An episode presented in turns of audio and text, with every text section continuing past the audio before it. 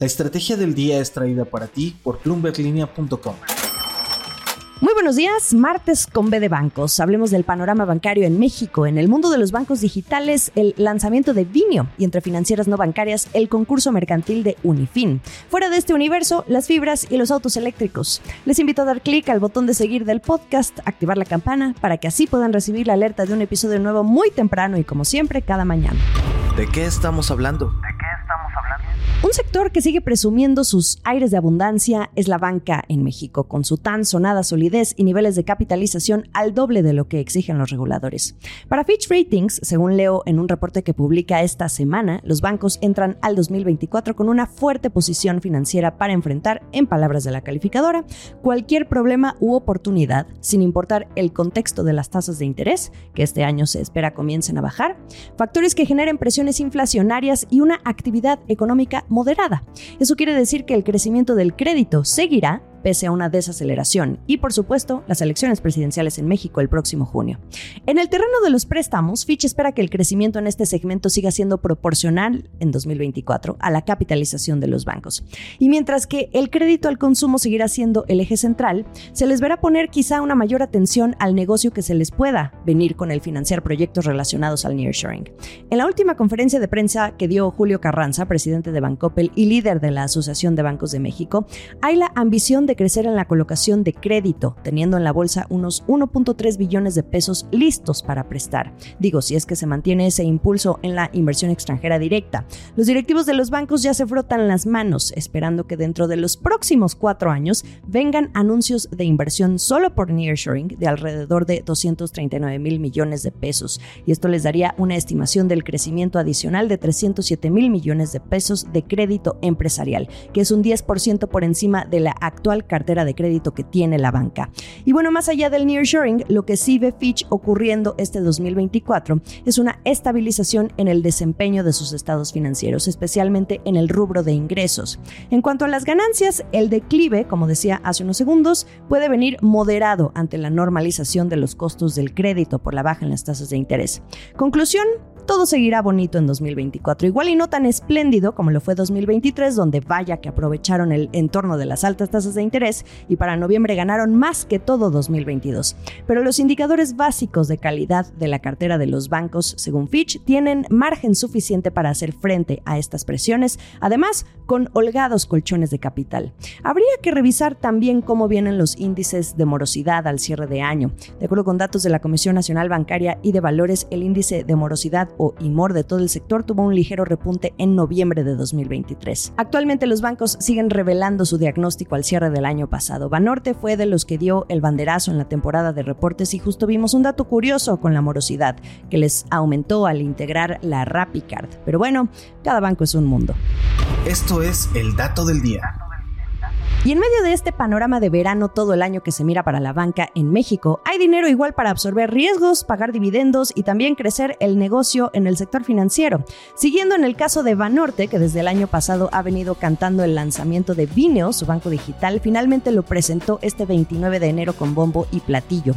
Y por lo visto, moderando su ambición. Si quieren ir con tientas frente a la competencia, ahora que comienzan a adentrarse a las aguas 100% digitales, donde ya nada uno que otro tiburón con ganas de comer mucho mercado en poco tiempo. Ellos mismos lo son, pero a veces una estructura tan compleja como la de los gigantes financieros no suele ser tan efectiva frente a las nuevas fintech y neobancos, especialmente en los segmentos más olvidados de la población mexicana. La competencia arrecia en el país, eso sí. En fin, esa ambición moderada de Banorte se traduce eh, con ese banderazo de salida y con una inversión que contempla 170 millones de dólares y con la intención de captar de 2 a 3 millones de clientes en los próximos cinco años. Y de querer más, podrían, pero con estos dos datos podemos entender mejor las palabras de Francisco Marta, el director general de Desarrollo de Negocios Digitales de Banorte, quien en conferencia de prensa dijo textualmente que sí quisieran tener decenas de millones de clientes, pero antes de ser ambiciosos somos realistas, así lo dijo Francisco Marta. Lo mismo entonces aplica para los productos, de los que dice también irán sacando al ritmo de lo que los mismos clientes les vayan pidiendo. Por ahora lanzan cuentas de ahorro ahorro y préstamos. Después vendrían las tarjetas de crédito y hasta los créditos hipotecarios. Hay que vigilar el ritmo de crecimiento en los próximos meses y tomando en cuenta la ventaja que ya tiene Banorte con toda su infraestructura. Por ahora, desde que llegó a las tiendas de aplicaciones a principios de enero, menos de 30 días, Vinio acumula alrededor de 1.300 clientes. Respecto a la rentabilidad de Vinio, ¿qué podemos esperar?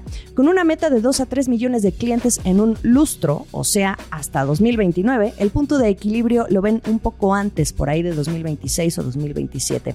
Si tomamos en cuenta que hace una semana estaba conversando con una de las jefas de Nubank, esta perspectiva contrasta con las ambiciones para su división en México, con esa estrategia que tienen de priorizar el crecimiento sobre la rentabilidad y, abro comillas, sin límite de tiempo. Cierro comillas, no son mis palabras, son las de la cofundadora Cristina Junqueira en una entrevista para este espacio. En otras noticias. En el terreno de las financieras no bancarias, como su nombre lo dice, lejos de la fiesta de los bancos, Unifin está lista para volver al ruedo y volver a ofrecer financiamiento a pequeñas y medianas empresas. Esta empresa, que dijo haber caído en problemas tras la desconfianza del sector por los casos de otras compañías del rubro, como Crédito Real y Alfa Credit, culminó el concurso mercantil en el que se mantuvo por más de un año luego de que un juez aprobó el convenio al que llegó con los acreedores.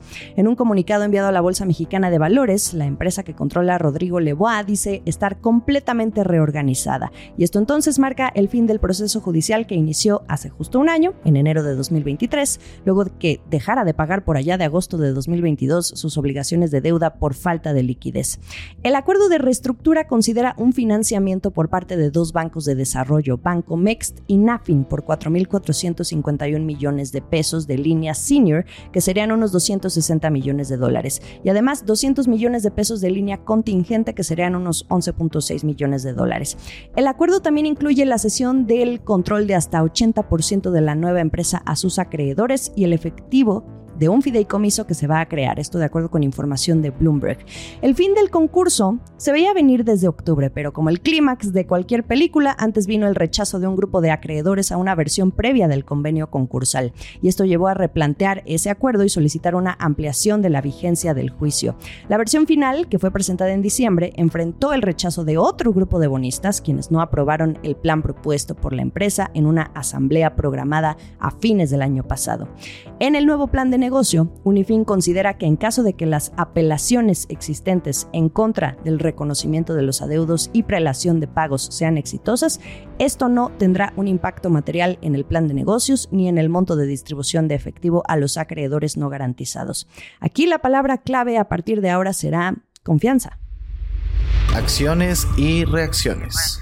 Pasemos ahora al mundo de las fibras mientras seguimos esperando que Fibra Next cumpla con ese papelito que le faltaba. Fibra Monterrey es la que abre la cortina de los anuncios este 2024 para emitir más acciones en medio del nearshoring. En su caso, en México, Estados Unidos y otros países a través de una oferta primaria privada, pero aún no hay fecha ni monto de la oferta. Según datos de Bloomberg, el año pasado las empresas mexicanas vinculadas al nearshoring emitieron alrededor de 1.200 millones de dólares en acciones en Estados Unidos y México, lo que triplicó la la cantidad recaudada en 2022. El último sorbo. BYD la automotriz china que hizo que Elon Musk se tragara su risa en el último trimestre, por aquello de que le ganó como el mayor vendedor de vehículos eléctricos en el mundo, pues también tiene sus fantasmas. Una cosa son las ventas y otra las ganancias. De acuerdo con sus resultados financieros, estas sí aumentaron, pero no cumplieron con las expectativas de los analistas porque la guerra de precios en China terminó por afectarle. Esto hizo que sus acciones cayeran alrededor de un 4% el lunes 29 de enero, extendiendo así las pérdidas del año pasado a aproximadamente un 37%. Las tensiones geopolíticas también están pasando factura. BYD es uno de los tres fabricantes de automóviles seleccionados para una mayor vigilancia por parte de la Comisión Europea para determinar si el apoyo que está dando el gobierno chino en torno a los incentivos que provee le ha dado entonces a estos fabricantes una ventaja injusta frente a otros competidores. Martes 30 de enero se nos va el primer mes del año. Estamos en ex Twitter, arroba la estrategia MX o como arroba Jimena Tolama. En Instagram, más allá del micrófono, me encuentran como arroba Jimena Business. Y en YouTube, ustedes pueden mirar los episodios completos. Que tengan un feliz día. Esta fue la estrategia del día, escrito y narrado por Jimena Tolama, producido por Arturo Luna y Daniel Hernández. Que tengas un día muy productivo.